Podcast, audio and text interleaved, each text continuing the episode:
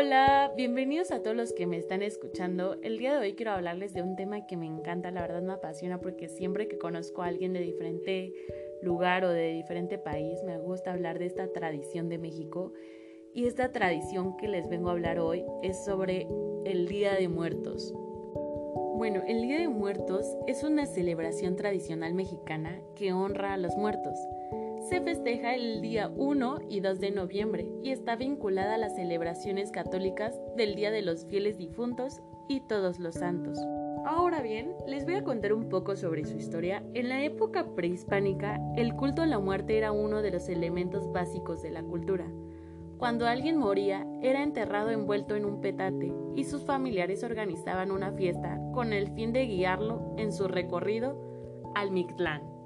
De igual forma, le colocaban comida que le agradaba en vida, con la creencia de que podría llegar a sentir hambre durante su camino. El Día de Muertos en la visión indígena implica el retorno transitorio de las almas de los difuntos, quienes regresan a casa al mundo de los vivos para convivir con los familiares y para nutrirse de la esencia del alimento que se le ofrece en los altares puesto a su honor. Cada año, en muchas familias colocan ofrendas y altares decorados con flores de cempasúchil, papel picado, calaveritas de azúcar, pan de muerto, mole o algún platillo de su gusto. ¿Sabías que el altar tradicional por excelencia es el altar de siete niveles, que representa los niveles que debe atravesar el alma para poder llegar al lugar de su descanso espiritual? Cada escalón es cubierto con manteles, papel picado, hojas de plátano, palmillas y petate de tule. Y cada escalón tiene un significado distinto. El día de hoy te los voy a contar. En el más alto se coloca la imagen del santo de devoción de la familia. El segundo está destinado a las almas del purgatorio. En el tercero se coloca la sal, símbolo de la purificación. En el cuarto, el pan, que se ofrece como alimento y como consagración. En el quinto se colocan las frutas y los platillos preferidos por los difuntos. En el sexto, las fotografías de los difuntos a los que se les dedicará el altar. Y por último, en el séptimo, en contacto con la tierra, una cruz formada por flores, semillas o frutas. Cada elemento puesto en el altar tiene su propio significado e importancia. El copal y el incienso representan la purificación del alma, y es su aroma el que es capaz de guiar a los difuntos hacia su ofrenda. El arco, hecho con carrizo y decorado con flores, se ubica por encima del primer nivel del altar y simboliza la puerta que conecta al mundo de los muertos es considerado el octavo nivel que se debe seguir para llegar al Mictlán. El papel picado y sus colores representan la pureza y el duelo.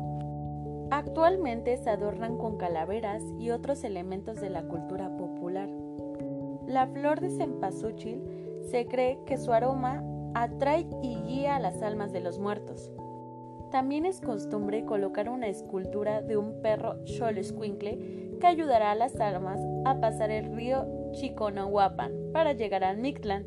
Además, representa también la alegría de los niños difuntos. En esta festividad se visitan las tumbas de los difuntos para limpiarlas y arreglarlas con flores y veladoras. Esta visita es una muestra más de la riqueza y diversidad de la tradición pues en algunos lugares es costumbre colocar una ofrenda sobre el sepulcro y pasar allí la noche en vela con la familia reunida. Y eso sí, en los cementerios no faltan los rezos como tampoco la música de los mariachis, las estudiantinas, los tríos y otros grupos de música locales. Así que ya sabes, primero y 2 de noviembre encuentras los cementerios llenos de alegría, de dolor, de una tradición y cultura en México muy rica. Tal es la riqueza de esta tradición de la cultura mexicana que la UNESCO la inscribió en su lista de patrimonio cultural inmaterial de la humanidad en el 2008, definiéndola como una expresión tradicional integradora, representativa y comunitaria. Esta celebración varía la región, el pueblo, la ciudad.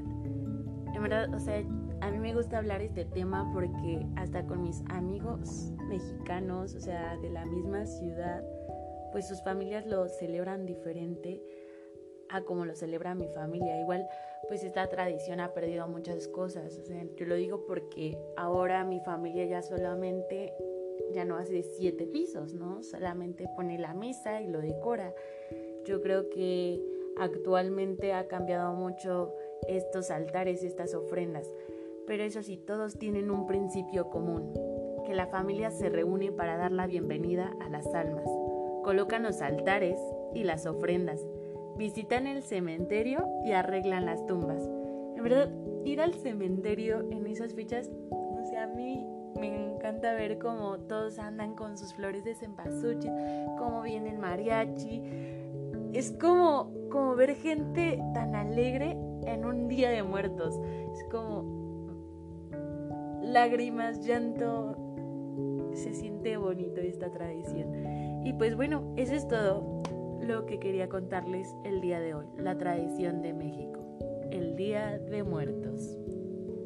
Muchas gracias a todos los que me escucharon y espero pronto poder hablarles de otro tema. Adiós.